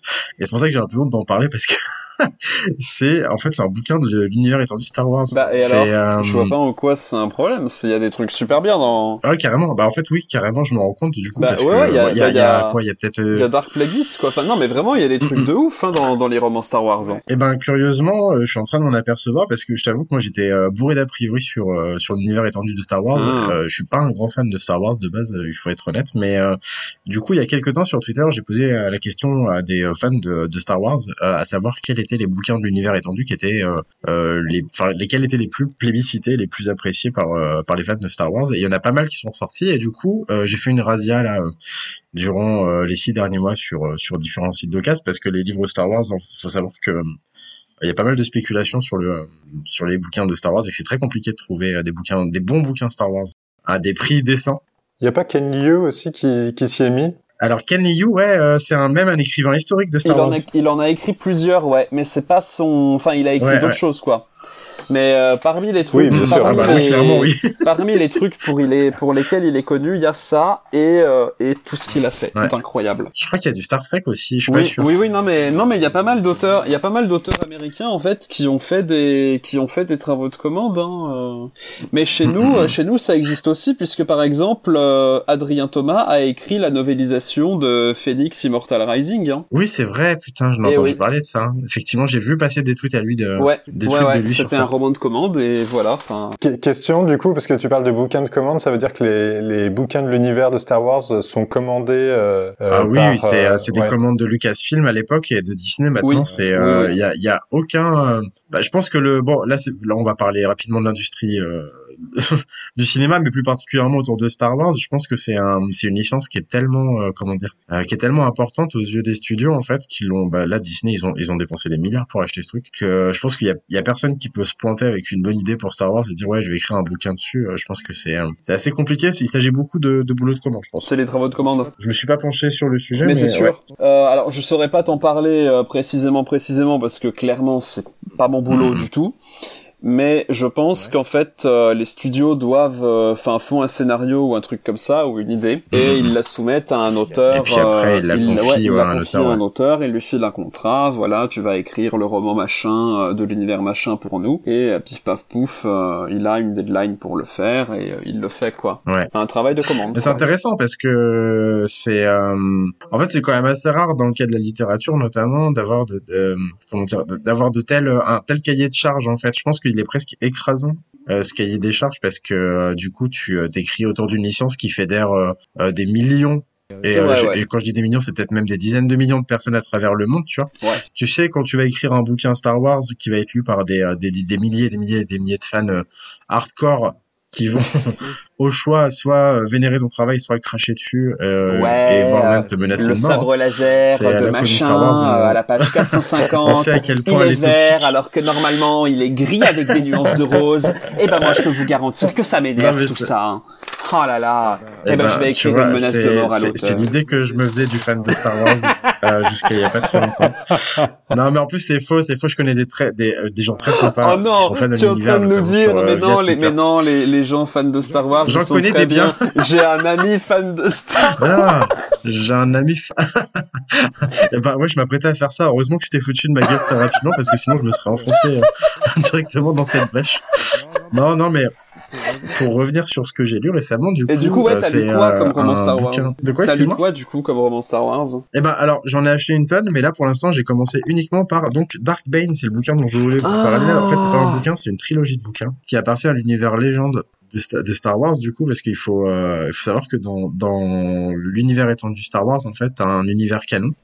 Depuis le rachat par Disney, en tout cas, t'as un univers canon et t'as un univers qui est appelé légende et en fait, qui est euh, tout ce que euh, Disney n'a pas considéré comme euh, canon, euh, voilà, tout ce que, en fait, tout ce qui les gênait un peu, euh, potentiellement pour des suites ou euh, ou de nouveaux films Star Wars, en fait, ils ont foutu ça dans une poubelle et ils ont appelé ça légende. Et donc, euh, Dark Bane, dont je vais parler là maintenant, c'est le bouquin que je suis en train de lire. C'est un bouquin de, du, du, du cycle légende, enfin pas du cycle, mais qui est catégorisé en légende en fait, qui est considéré par les fans comme un très bon bouquin, mais qui n'a aucune incidence sur euh, l'univers Star Wars euh, tel qu'il a été dessiné, euh, décidé par par Disney. Et euh, comment dire, c'est assez spécial parce que en fait, ce bouquin, si tu veux, quand je l'ai commencé, donc sur les conseils de Elessar sur Twitter que vous devez peut-être Oui. connaître Oui. qui est euh, un chroniqueur SF qui tient un blog qui s'appelle euh, l'Imaginarium électrique si je ne me trompe pas ouais, imaginez-les. et qui avait Ouais. aussi une chaîne YouTube. Ah ouais? Tout à fait. Ouais ouais, il avait une chaîne YouTube euh, qu'il a Je pas crois qu'il a eu un enfant aussi. très longtemps. Ouais, c'est ça. voilà. Voilà. Faites pas d'enfants hein. Ouais, c'est c'est un conseil que je peux vous donner, que je répète à chaque fois que je suis en privé avec les membres de Mana et. Moi ça va, j'ai pas, j'ai le temps encore.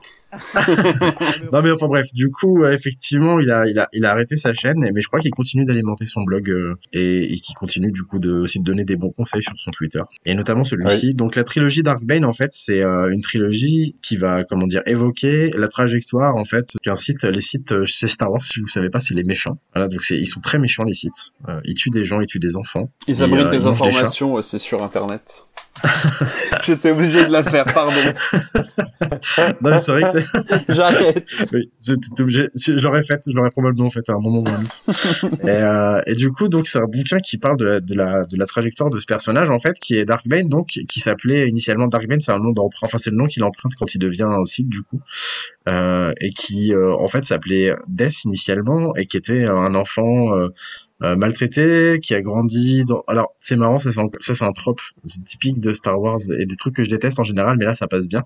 Alors, tu sais, c'est le, le trope de, euh, de la science-fiction où euh, à chaque euh, planète, en fait, ils considèrent les planètes comme des villes où tout le monde parle le même langage, euh, Ah où la bah oui. géographie est la même absolument partout, la température aussi. Et du coup, dans Star Wars, il y a un truc qui est marrant, c'est que les, les euh, du coup les planètes, euh, t'as les planètes glaciaires, t'as une planète euh, minière, t'as une planète, euh, enfin voilà, je trouve ça habituellement assez assez nul. Mais euh, bon, là, ça c'était plutôt bien amené, donc c'est bien passé. Mais donc c'est euh, Darkbane, c'est euh, initialement un mineur en fait. il bosse dans des mines, il essaie de racheter le comment dire, il essaye de racheter sa vie tout simplement. En fait, en gros, il est dépendant d'une d'une grosse société qui fait du qui exploite des mineurs en fait.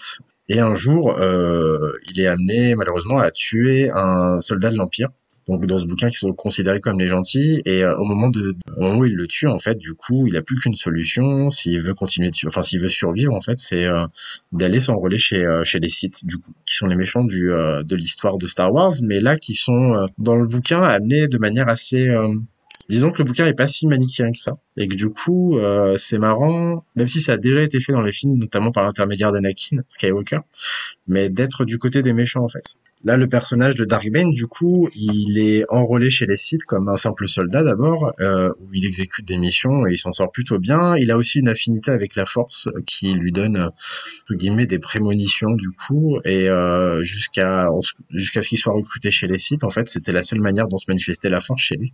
Et au cours d'une mission euh, où il, réalise un exploit, du coup, il est repéré par un seigneur Sith, euh, ensuite qu'il l'intègre dans une école. Donc c'est un peu Harry Potter au pays des au pays des sites, un peu spécial où en fait du coup tu suis tu suis sa trajectoire du coup de jeune étudiant site euh, qui bute des gens. Euh, qui fait, euh, qui apprend à manier le sabre, à, à étrangler des gens par la pensée, à créer des éclairs avec ses doigts je résume ça, c'est un peu, ça a l'air un peu nul, mais en fait, bon, c'est vraiment bien amené, je trouve, dans, dans le dans, dans le récit. C'est euh, c'est assez agréable de voir cette ce personnage du coup auquel tu t'attaches plus ou moins parce que il vit des choses qui sont assez dramatiques, euh, notamment de la maltraitance dans l'enfance. Et euh, tu t'attaches un peu à ce personnage et tu le vois en fait devenir petit à petit prendre pleine possession de, de, de ses pouvoirs et euh, devenir une, euh, un sombre enculé, si je peux me permettre. et c'est assez jouissif, en fait, dans un univers qui est assez policé quand même, Star Wars, euh, de voir un personnage qui est d'abord décrit comme un comme un héros susceptible de créer du comment dire de susciter de l'attachement chez le chez le lecteur et en fait de le voir vriller petit à petit tu vois devenir un personnage de plus en plus sombre faire des euh, commettre des actes en fait qui, euh, qui, qui te révulsent en fait qui te repoussent mais de continuer malgré tout à, être attaché à ce personnage. Je sais pas si, si je me fais bien comprendre c'est assez particulier bah, comme sentiment. moi ce que je trouve assez intéressant dans ce que tu dis c'est que enfin mm-hmm. moi, je suis pas un grand fan de, de, Star Wars. Ouais. Et justement, le côté manichéen dont tu parlais, moi, ça, mm-hmm. ça, ça m'agace. Je trouve que ça manque vraiment trop de nuances. Et pas seulement mm-hmm. sur le, les questions de pouvoir et tout, mais vraiment, je trouve qu'il y a zéro nuance dans, dans tout, en fait, dans Star Wars c'est assez vrai. Et, euh, et, en fait, si au moins dans les textes euh, littéraires finalement, euh, parce que c'est un rapport quand même différent avec le public, euh, et puis c'est un public différent aussi. S'ils arrivent mm. à se rattraper et à en profiter pour le fouiller et à rendre le et à rendre l'univers un peu plus crédible et les personnages plus intéressants, moi je trouve ça chouette. Hein. Eh ben, disons qu'en fait Darkbane, avec quelques autres bouquins de l'univers étendu, sortent un peu du lot, tu vois. Si tu veux, c'est communément admis que la plupart des bouquins euh, issus de l'univers Star Wars sont des, euh, alors pas tous des torchons, mais tu vois, sont de, manière générale plutôt insipides. Bon, ça c'est parce que c'est en partie des, des boulots de commande, tu vois. Là, Darkbane, si tu veux, il a suffisamment de qualité pour sortir du lot. Ça reste euh, quand même un bouquin de commande et qui est pas dénué de défauts. Il y a un, enfin, je sais pas si c'est vraiment à proprement parler des défauts, tu vois, mais quand t'es un lecteur de science-fiction, en fait, attaquer un bouquin Star Wars, c'est tout de suite, ça, ça, te confronte tout de suite à plein de, de choses à aberrante, euh, notamment, euh, tu vois, toi tu parlais d'Omal et de Genfort en fait, qui euh, qui met un point d'honneur à, à, respecter une vraisemblance scientifique. Ouais. ouais, la vraisemblance scientifique, tu vois, dans Star Wars, ça c'est un truc dont ils se foutent totalement. Et d'ailleurs, dans, dans l'univers de Star Wars, c'est foutu très rapidement. Enfin, les films, si tu mm. veux, déjà le sabre laser, en fait, c'est absurde si tu veux. D'un point de vue science-fictif, c'est. Laurent Genfort en parlait dans la, la vidéo dont je vous parlais tout à l'heure là sur. Ouais la, la, vidéo qui parle des sphères de Dyson. Donc je vous disais qu'il mhm. décrivait un peu deux types de rapports aux sciences dans la science-fiction. Ouais. Et lui, il critiquait pas pour autant euh, Star Wars. Et justement, il, citait Star Wars. Il disait que finalement, c'était sympa aussi euh, des fois d'assumer euh, des trucs qui n'ont pas de sens du point de vue scientifique, mais par contre qui participaient à la création d'un univers. Et donc il citait le sabre laser, mais il citait aussi le bruit des vaisseaux spatiaux, alors qu'on est censé rien entendre dans l'espace. Ouais, ouais, ouais. Et il disait que ça créait un charme. Oui, complètement complètement. C'est admis en fait que le sabre laser, effectivement, bah, c'est pas plausible du tout, tu vois, mais euh, c'est devenu un, un attribut euh, du Jedi euh, et c'est même devenu un, phénomène en fait.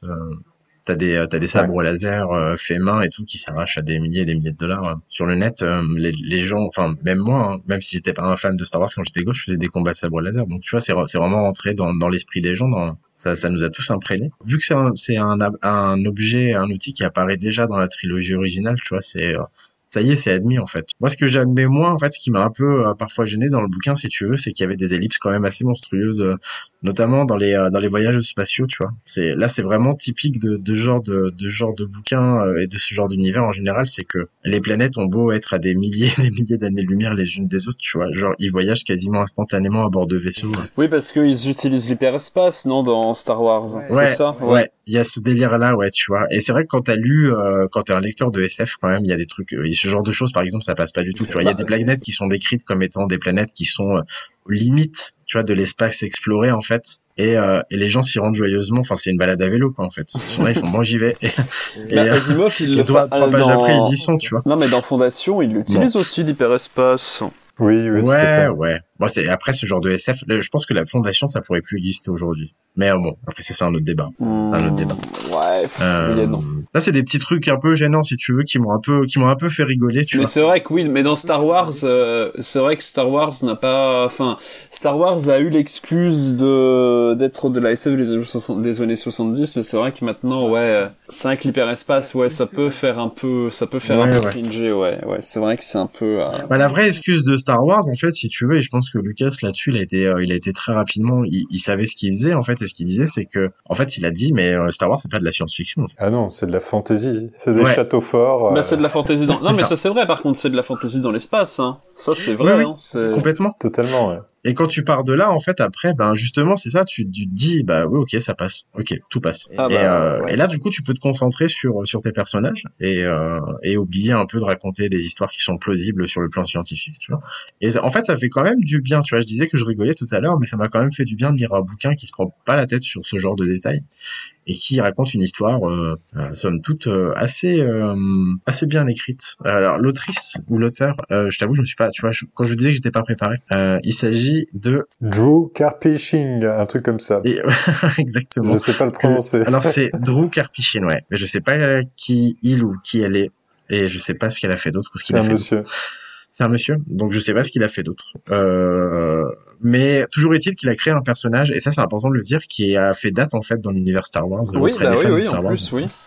Et qui est euh, considéré aujourd'hui, alors par le public, pas par euh, Disney du coup, mais comme un personnage canon. euh, voilà, il appartient en fait euh, à la dynastie des- Sith euh, et euh, il a sa place dans la dynastie euh, pour les fans. Euh, il est en partie, c'est, il est en partie celui qui a donné aux Sith en fait l'ampleur euh, qu'ils auront après dans les films, notamment. euh, Enfin, Dark Vador, c'est euh, c'est un ersatz en fait de Bane. Oui, c'est lui qui instaure la règle des deux, blablabla. La règle, tout à fait, ouais, exactement, exactement. Et euh, donc voilà, en fait, je suis en train de ce bouquin, je l'ai pas fini, j'ai fini le premier tome là et je je suis bien avancé dans le deuxième tome.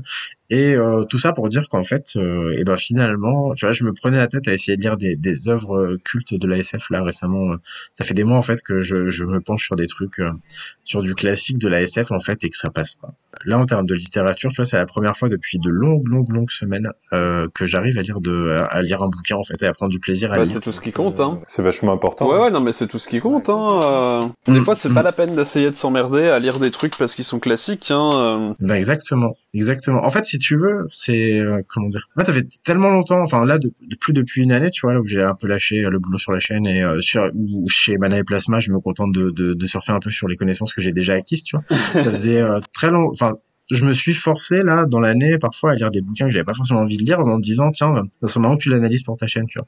Là, vraiment, je l'ai lu euh, pour le fun et euh, bah, ouais, c'est fun quoi. Ah ouais, non, mais il faut pas faire ça. Euh. Enfin, c'est, enfin, après, bon, c'est moi qui vous dis ça, mais, euh, mais, il faut pas, il faut pas prendre un Ouais, bouquin. c'est toi qui dis Il ça. faut quoi. pas prendre un bouquin en se disant vas-y euh, je vais en faire ça après tu vois il faut prendre un bouquin en se disant vas-y j'ai envie de le lire parce que ça a l'air rigolo et, euh, et allons-y quoi tu vois Hmm. Mm, mm, Et tu vois, ouais, il y avait, il y a eu un débat. Tu vois, ce que tu dis, ça rejoint. Enfin, le, c'était pas un débat, mais aussi là récemment, il y a beaucoup de, il y a pas mal de blogueurs en fait, enfin pas mal, euh, Ouais. quelques-uns, on va dire, qui ont en fait arrêté de prendre des services de presse parce qu'en fait, ils se sont rendus compte que ça leur mettait beaucoup trop de pression et en fait, euh, enfin, Ah oui, le, chien critique, on a parlé. Ouais, le chien critique, mais il y a eu, euh, il y a eu euh, Ombre Bones avant lui. euh, Enfin, il y, en- il y en a Ouais. eu. Enfin, c'est un débat qui secoue assez régulièrement euh, les, les blogueurs parce que justement, t'en as, t'en as qui disent, bah non, moi ça me met trop de pression et j'ai, j'ai plus envie quoi. Et, euh, et en fait, c'est Ouais, ça, bah, c'est c'est-à-dire que, c'est-à-dire que voilà, au bout d'un moment, tu reçois des choses et en fait, bah tu, tu te mets la pression parce que tu sais que tu dois écrire un truc avec, tu dois écrire un truc dessus après et donc t'as, ça te met la pression et t'as pas forcément envie quoi, t'as, ça te coupe l'envie. Alors moi c'est pas le cas parce que bah parce que globalement j'ai déjà dit aux éditeurs que, enfin en fait la je me mets beaucoup la pression tout seul tu vois déjà et euh, Ouais. et en fait quand je dis à des éditeurs bah je suis désolé là je vais être en retard tout ça bah les éditeurs me disent bah on s'en fout quoi c'est pas très grave en fait tu vois donc bah comme eux me mettent pas la pression moi j'essaye de pas me la mettre tu vois mais Ouais. euh, Ouais, mais t'as des retards relatifs c'est ça, et j'ai des retards ça relatifs. Et c'est surtout que, euh, bah en fait, moi, euh, comme tout m'intéresse, en fait, bah il y a des moments où je me mets la pression pour me dire ah mais tiens ça fait longtemps que je voulais lire ce truc là et je l'ai pas lu machin. Mais en fait je me dis mais au final est-ce que j'ai envie de le lire parce que j'ai envie de le lire ou est-ce que j'ai envie de le lire parce qu'il faut le lire tu vois? Et donc au final, je réfléchis et en fait, je, je soit je prends le bouquin parce que j'en ai vraiment envie, soit je le prends pas et je le remets à plus tard parce que bah en fait, je me rends compte que j'avais la pression et que c'était artificiel, tu vois. Ouais, Et ouais. c'est un réflexe qu'il faut avoir, je trouve, parce que sinon en fait, t'es très vite dépassé par euh, par certaines injonctions qui sont assez néfastes en fait et qui t'empêchent de Ouais. de prendre un certain plaisir. Là, tu parles des, euh, des injonctions, enfin, entre guillemets, parce que tu me dis que finalement, t'es assez libre de traiter les aspects que tu reçois. Il y a des, il y a, il y a les injonctions qu'on se, qu'on se met soi-même. Oui, oui, non, mais c'est ça. Pas les injonctions que, enfin, je parlais pas précisément de moi, mais euh, les injonctions, euh, ouais. tu sais, où tu vas te dire, euh, ah bah tiens, euh, je vais lire tel classique parce qu'en fait tout le monde l'a lu et moi, moi je veux le lire, blablabla. Mais ça, ça peut être hyper néfaste, quoi, parce que du coup tu te, tu te forces à lire des trucs. Dans le domaine de la chronique, il y a aussi la, il y a la volonté euh, de, de se maintenir aussi, euh, tu vois, au niveau de l'actualité et tout. euh, mine de Oui. rien, dans le monde de la SF et de la fantasy, euh, il y a énormément de trucs qui sortent sans cesse, tout le temps, tout le temps, tout le temps, tout le temps. Et les bouquins, euh, les très bons bouquins remplacent euh, d'autres très bons bouquins et ainsi de suite, tu Voilà. vois. Genre moi, en fait, j'ai commencé à me rendre compte de ce truc en fait quand Ada Palmer est arrivée, tu vois, et qu'elle a tout balayé en France, euh, notamment. euh, avec son euh, Oui, trop semblable à l'éclair. Ouais, avec ce trop semblable avec l'air, tu vois. Et donc, en fait, pendant deux semaines en France, t'as entendu parler que de ça euh, dans le domaine de la SFFF. Et euh, deux semaines après, elle a été remplacée par une autre œuvre gigantesque et géniale que tout le monde a adoré, tu vois. Et ainsi de suite. Et en fait, c'est un cycle qui est Oui. permanent. Oui, oui. Chaque mois, en fait, t'as deux ou trois euh, bouquins déjà cultes, en fait. qui- C'est fou, hein, de voir ça, tu vois. Soit c'est des bouquins attendus qui viennent de, des, États-Unis, enfin de l'étranger en tout cas, et qui arrivent en France enfin traduits et tout. Soit c'est des trucs qui viennent de nulle part. Mais euh, quelque part, je suis content de me maintenir à l'écart de ce système parce que je me dis, mais en fait, ça devient, c'est du boulot à plein temps, en fait. Et sur le rapport au, au classique, ça me fait penser, euh, peut-être Marc, tu retrouveras ça, euh, je, je me souviens plus, alors est-ce que c'était un, un, un essai, enfin un livre qui parlait de ça, ou est-ce que c'était juste un Mhm. article, mais je me souviens avoir étudié ça en- euh, dans- pendant mes études, ça m'avait bien fait marrer, un- c'était un texte qui, euh, l'auteur se faisait passer pour un éditeur qui recevait euh, des textes et qui les commentait pour dire si on allait les publier ou pas. Mhm. Et en fait, les bouquins en question, c'était en fait que des grands titres qui existent. Ah J'ai entendu une histoire il y avait comme la ça, Bible, ouais. il y avait la Bible, et disons qu'il il recevait la Bible comme si, euh, voilà, c'était un auteur qui avait envoyé son manuscrit. Génial. Et donc il disait, euh, bon bah c'est quand même un peu lourd à lire. J'ai l'impression qu'il y a plusieurs auteurs, c'est un peu décousu, mais bon il y a des passages intéressants. enfin tout ça pour dire, et c'est intéressant, c'est qu'il y a plein de textes qui sont rentrés dans l'histoire euh, de la littérature, qui ont leur importance du point de vue historique, Ouais. mais qui, euh, du point de vue purement euh, du plaisir du lectorat actuel, euh, Oui, n'ont euh, aucun voilà, intérêt c'est ça. Et moi, je voulais rebondir Mm. sur euh, sur ce que tu disais, ouais, sur les sur les œuvres qui se succèdent euh, toutes les deux semaines, machin. Bah, moi, je me suis rendu compte de ça en fait, et euh, et je me suis dit que concrètement, euh, en sachant que voilà, euh, t'as t'as t'as forcément toujours des gens qui vont chroniquer les bouquins à leur sortie. Et Ouais. c'est aussi euh, Fran qui m'a fait me, me rendre compte euh, de ça, parce que Fran m'aide beaucoup euh, dans tout ce que je fais. Beaucoup, Fran. Coucou Fran. En fait, j'ai vu que, en sachant que de toute façon, il y avait forcément des chroniques à la sortie des bouquins, et que moi, de toute façon, euh, je, je, je mets longtemps parce que bah j'essaye de dire des vraies choses. Je dis pas que les gens qui se chroniquent à la sortie ne disent pas de vraies choses, hein, c'est pas la question. Mais c'est surtout que moi, j'essaye de faire des trucs des fois euh, très compliquement compliqués.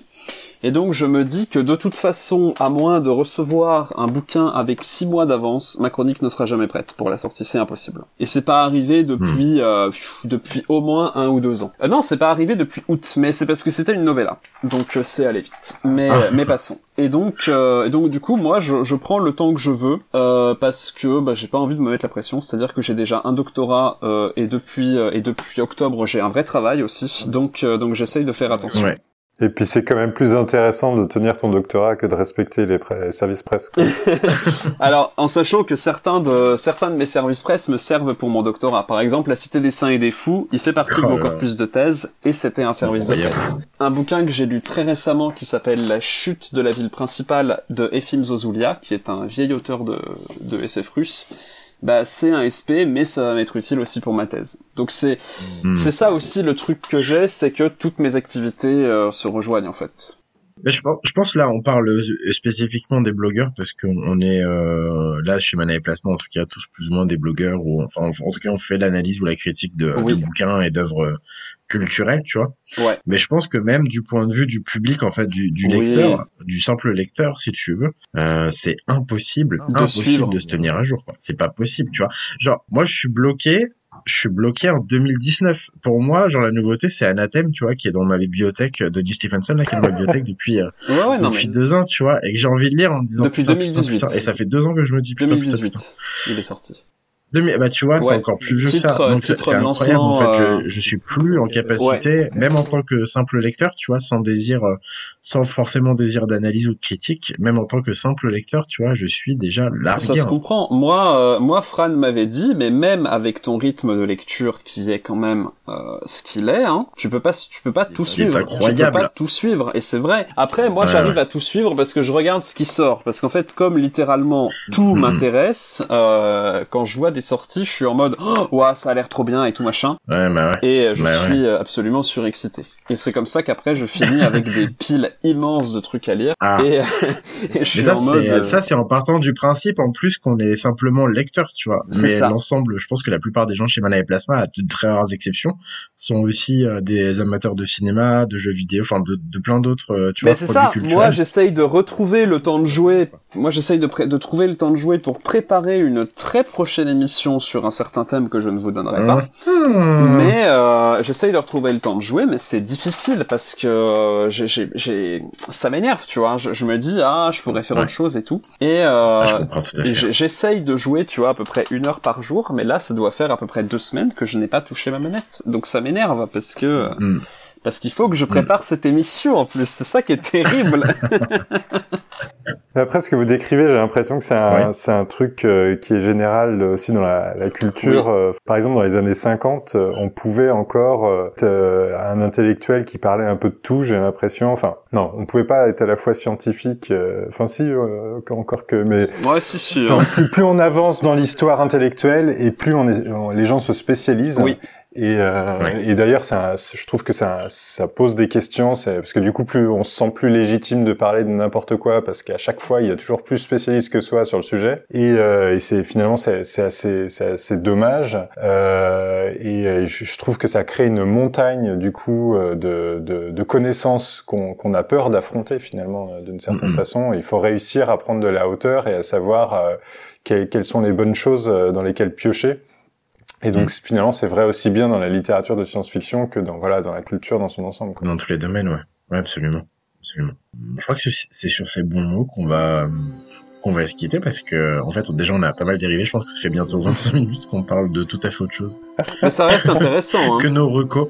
Ça reste intéressant et même je suis en train de me dire, mais bon ça c'est, euh, on va voir parce qu'on a un planning déjà bien chargé là dans les prochains mois, Mm. mais que ça peut être même un sujet, euh, tu Oui. vois, un sujet euh, super intéressant à traiter dans une dans un vrai long épisode. Oui. Tu vois. Un sujet débat Un sujet débat, ouais. où à la fin on risque de, de se taper sur la gueule. Ouais. Mais euh, Bien, euh, puisque c'est comme ça, je quitte le plateau. cette, cette capsule est terminée, du coup, merci à vous deux. Bah merci à toi. euh, super cool Avec plaisir. Ouais, ouais, c'était c'était vraiment super très très cool. de faire cette capsule avec vous. Et euh, très chouette reco, euh, achetez tous du Nelly Shadow. Oui. Du Jeff Vandermeer, du Jennifer et euh, du Star Wars aussi. Ouais. Euh, mais faites attention, ça, ça commence à coûter cher si vous voulez acheter du Star Wars dans l'occasion. Passez une bonne soirée, à bientôt chez Emmanuel Plasma. Ouais. Je crois que le prochain épisode arrive bientôt. Allez, bisous. Ciao. Votez Philippe Cadic en 2022.